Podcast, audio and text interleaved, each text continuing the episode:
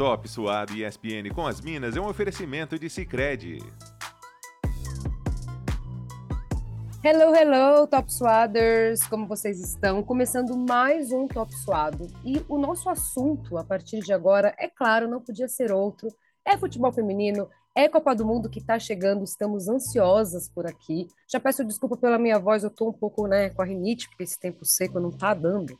Então, estou meio fanha e quero saber quem está comigo hoje. Nath, você está por aí para falar de futebol feminino e Copa do Mundo? Ha, adivinha quem que não tá? Eu tô aqui, é claro que eu tô aqui, Gil. quem não tá é Mariana Spinelli, minha filha. Essa daí, você tem que marcar na agenda dela com cinco meses de antecedência para conseguir conversar com a Mari. Jogadora cara, né? É, jogadora cara, estrela.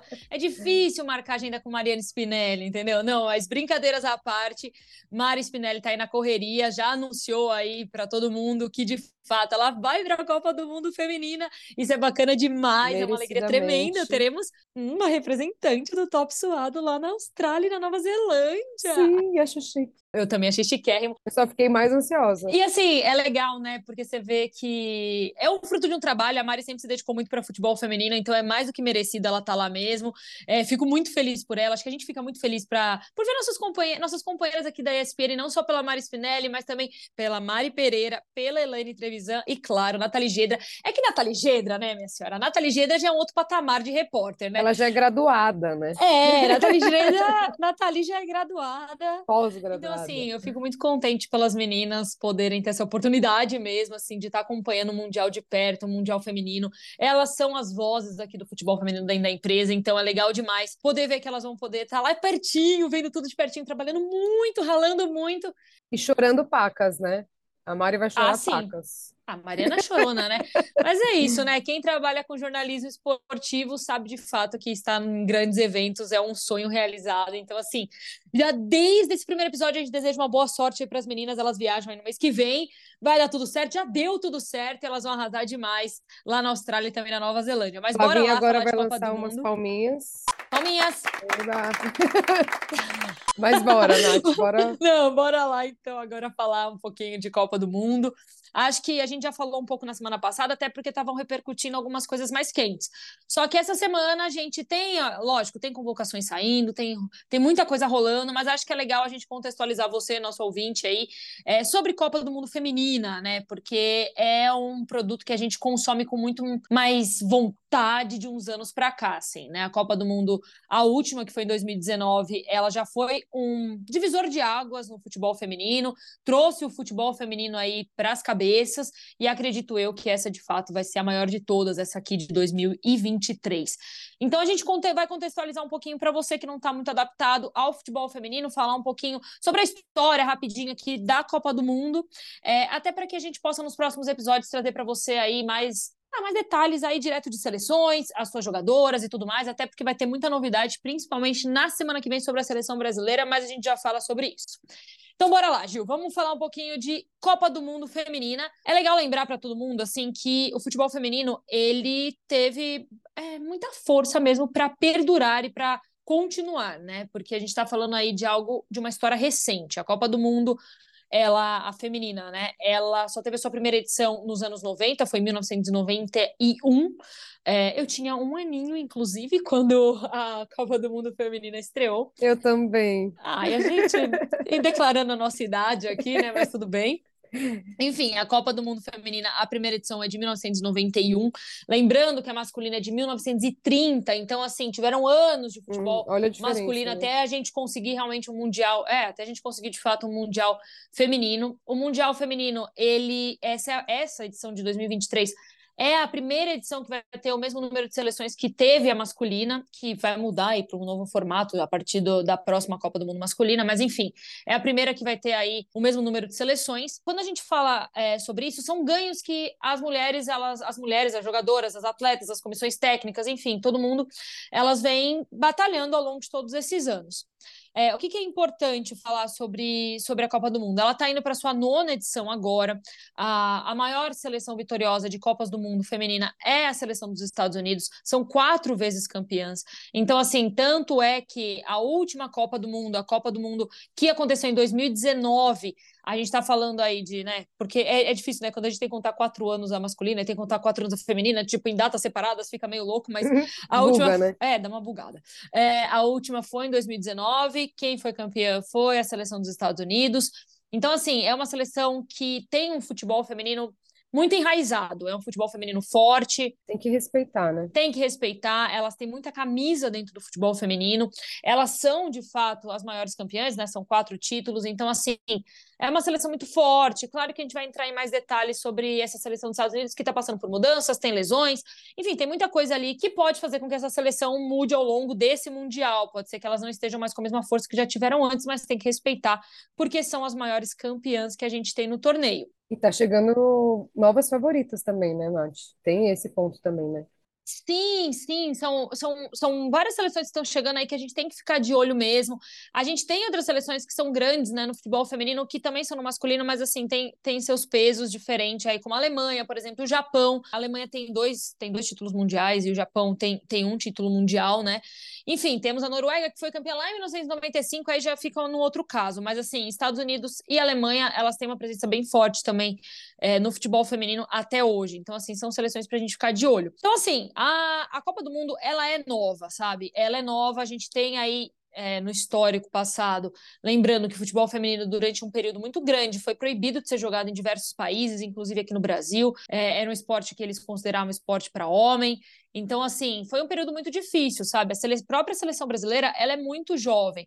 É, a gente só conseguiu ter um time realmente formado aí, de fato, assim, um time... Sólido. Não, um time que pudesse... É sólido mesmo, né? Uhum. Em 1986, em... 1988, na verdade, desculpa.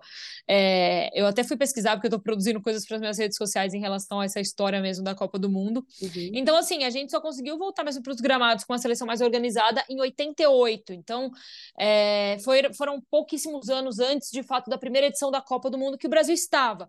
Mas, assim, é, é, muito recente. A história do futebol é muito recente. Muito recente. É, quando a gente se aprofunda muito mais para enxergar o que de fato vem sendo feito pelos clubes, a gente enxerga ainda uma defasagem muito grande, né? Principalmente em relação a nós aqui da América do Sul, em relação ao que vem sendo construído é, na Europa e também o que, vem, o que já é o que vem sendo construído nos Estados Unidos. Falta de estrutura, né? Sim, sim, sim, tem isso tudo, né? É um momento que, que é histórico. Eu acho que daqui para frente a gente vai cada vez quebrar mais marcas e marcas e marcas dentro do futebol feminino.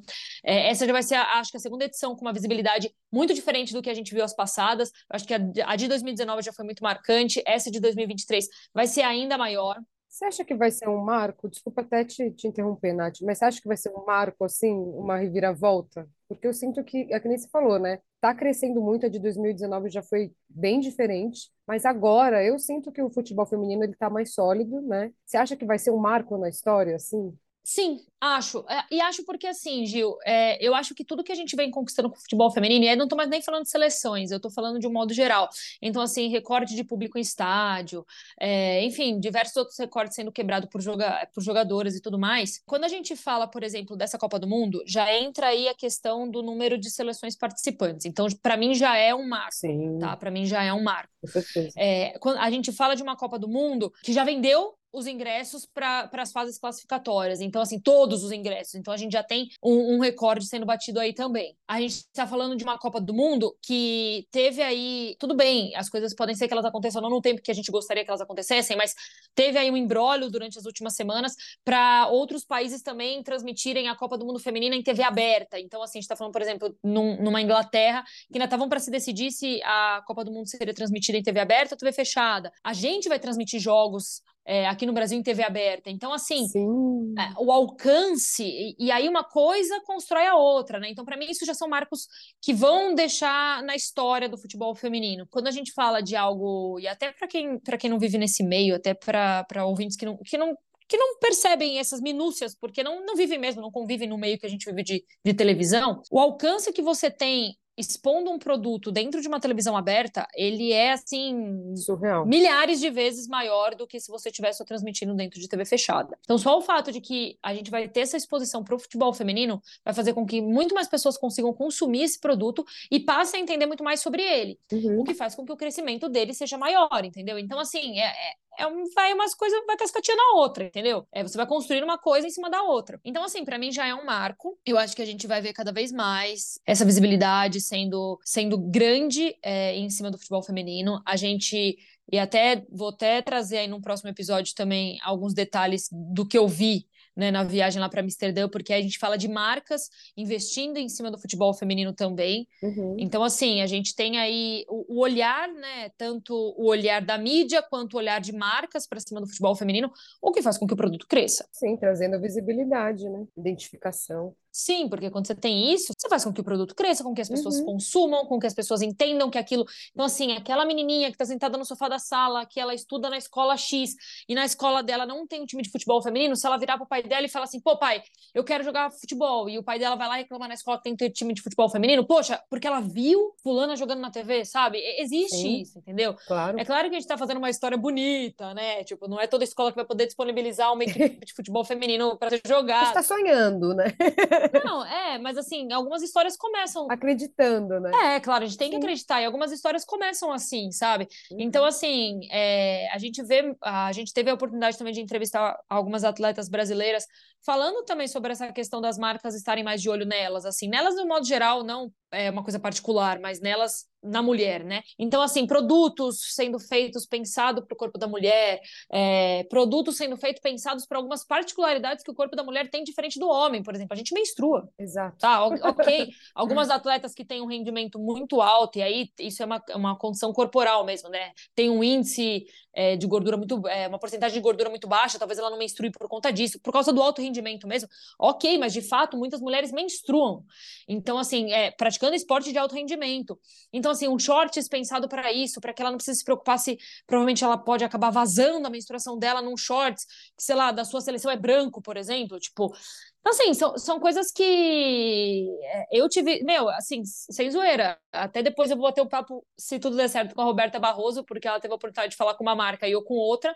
Mas, assim, o top sendo pensado por conta da, de dores que muitos atletas apresentam no seio quando estão correndo, sabe? Uhum. Então, assim, são, são particularidades que a gente vê sendo. Parece bobo, né? Assim, não, não bobo, não, essa não é a palavra, mas parece assim. Detalhe, parece um detalhe, mas é muito significativo, né? É, porque você vira e fala assim, poxa poxa, como é que ninguém, ninguém, nunca pensou nisso? Exato. Ninguém nunca pensou nisso, porque era muito mais fácil você pegar, por exemplo, uma camisa masculina e jogar no corpo da, da mulher. Exato. Mas não era bom, né? É porque era isso, né? Não era uma coisa que era tinha essa visibilidade que era pensado exclusivamente pra gente. Era meio que como, é muito novo, as coisas estão engatinhando ainda, né? E é importante ver que são detalhes, né? Tipo, você falou, ah, parece que é pequeno, mas é o que faz a diferença, né, Nath? É trazer a nossa particularidade, é, é traçar esse, essa diferença do feminino realmente para o masculino masculino. De fato, estamos vivendo futebol feminino, né, na sua totalidade. Não na sua totalidade ainda, mas quase, vai. Começando.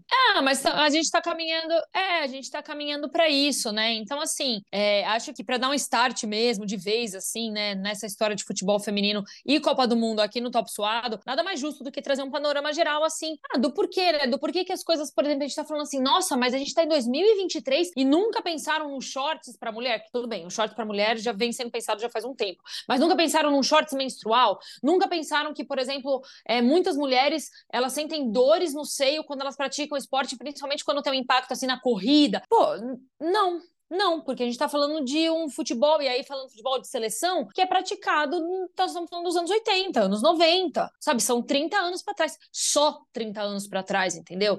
Ah, e aí, assim, é, é uma coisa muito louca, sabe? Isso tudo. Claro que o futebol feminino, é, a gente está falando de um mundial, né, que começou nos anos 90. O futebol feminino, ele chegou a ser praticado antes disso, né? Mas, assim, não, a gente não tinha o respaldo de uma instituição, que é a maior instituição do futebol, montando um campeonato para mulheres mulher jogar, entendeu? Então, assim, não existia isso. Então, tinham, a gente tinha aí federações independentes que montavam algumas competições. A gente teve, até numa dessas pesquisas que eu fiz, teve uma competição chamada Mundialito Feminino, sabe? Então, o Mundialito Feminino, ele aconteceu e foi organizado por uma federação independente, sabe? Então, assim, é difícil, sabe? Foi uma batalha que ela foi sendo construída a duras penas. E outra coisa que eu quero deixar muito clara aqui, e é uma discussão que que vira e mexe surge, assim, né? É, existem muita, muitas comparações que são feitas assim. Ah, mas eu não gosto de ver futebol feminino. Nossa, mas elas não jogam muito bem. Nossa, mais isso que aquilo. Nossa, mas tipo assim, nossa, futebol feminino, é, futebol masculino é muito melhor, tal. Tem uma que eu adoro que é, ah, a trave tinha que ser menor. Ah, é, também tem isso. é, é. Bom, enfim, é, eu, eu quero. É, foi até uma, uma pauta já tive essa pauta com até com amigos, já tive essa pauta na minha casa, já tive essa pauta hoje, inclusive, hoje não, porque eu não fui, mas ontem na academia. é, eu acho que assim, é, existe uma coisa muito simples e que as pessoas não param para pensar. Vou dar um exemplo para você, Gil. Uhum. Quando a gente fala, por exemplo, de Olimpíadas, natação, tá. você compara as atletas do as atletas que estão ali no feminino com o desempenho e o que os, mascul... os que os atletas masculinos fazem? Não. Você não compara. Quando você fala de ginástica artística, você fala assim, por exemplo, tipo, vou usar exemplos do passado. Tá. Nossa, a Daiane dos Santos, ela não faz uma pirueta igual o Diego Hipólito. Não, né? Você não faz isso. Uhum. Quando você fala de atletismo, nossa, fulana de tal do atletismo não corre tanto quanto fulano de tal. Você faz essa comparação no masculino e do feminino? Não, nem no MMA. Por que, que isso existe no futebol? Por que, que você tem que comparar o que é feito do futebol feminino com o futebol masculino? Isso não existe. Isso não existe. Isso só faz com que você queira gerar uma discussão que, que ela não existe. Ela não existe. E o futebol feminino hoje, ele tá numa ascensão e tá apresentando um resultado hoje que é fenomenal. Que fala por si só, né? Fala por si só, o futebol apresentado dentro de campo pelas meninas é um futebol de extrema qualidade. Se você gosta de bola jogada mesmo, você vai gostar de ver. Se você gosta de bola jogada, de ver qualidade de futebol, você vai gostar de assistir o futebol feminino. Mas enquanto na sua cabeça você olhar para aquela tela e você ficar comparando tudo que elas fazem com o que hoje a gente vê de futebol masculino, esquece. Esquece. Isso, essa, essa comparação não existe. Essa comparação vai muito do cultural também, né? Pelo Brasil ser conhecido como país do futebol, não tem como não comparar e já já traçar assim, né, que o futebol feminino é, é menor, né, é pequeno, tipo, a sensação que eu tenho é como se a gente, tipo, futebol feminino fosse sempre um amadorismo, assim, né? E é legal ver que isso tá mudando. Tipo, eu vejo no Twitter, assim, alguns comentários de uns homens falando que, tipo, ah, eu não acompanhava, agora eu tô acompanhando, caramba, estão jogando muito. Claro que sempre vai ter quem vai comparar, mas é muito legal ver essa mudança, né, Nath? E assim, é uma mudança em campo, dando as respostas ali, jogando mesmo, né? Não, é, e assim, tá tudo bem se você não, não gostar. Porque assim, eu não posso falar pra você que eu gosto de todos os campeonatos que eu assisto. Uhum. Eu, particularmente, sou uma pessoa que não sou fã número um de futebol é, de futebol francês. Sim. E ponto. Tipo, tá tudo bem, entendeu? Uhum. Tipo, eu não gosto do estilo. Eu não gosto muito do estilo jogado, eu não gosto. Eu não sei, não é uma, não é uma liga que me atrai, entendeu? Pra, pra assistir. Eu também não gosto por exemplo, diferente de uma outra liga, não estou nem falando das grandes, né? Porque quando se fala de Premier League e, por exemplo, até o Campeonato Espanhol, que tem suas particularidades e tal, mas, enfim, né, são, é um futebol, assim, de extrema qualidade, não que não tem isso no francês, tem também, mas, por exemplo, a Bundesliga me chama mais atenção do que o Campeonato Francês. Sim. E aí é uma coisa minha isso. Uhum. E tá tudo bem, você virar e falar assim, não, eu não gosto, e tudo bem. Mas agora, você querer comparar e depreciar isso não existe, tá? Então, não assim, dado esse recado todo, vamos seguir com o programa. Fala aí, Dilma. Vamos chamar a, a chata? Ela vai participar? Então, é isso que eu ia falar. Ela não está aqui presente, mas ela não abandonou o Top Suado, né? Porque a Mari é jogadora cara, mas ela tem um tempinho na agenda. Então, eu quero mandar duas perguntinhas para ela. Ela é muito bem paga para estar tá fazendo esse programa, né? Então, ela tem que estar tá aqui sim.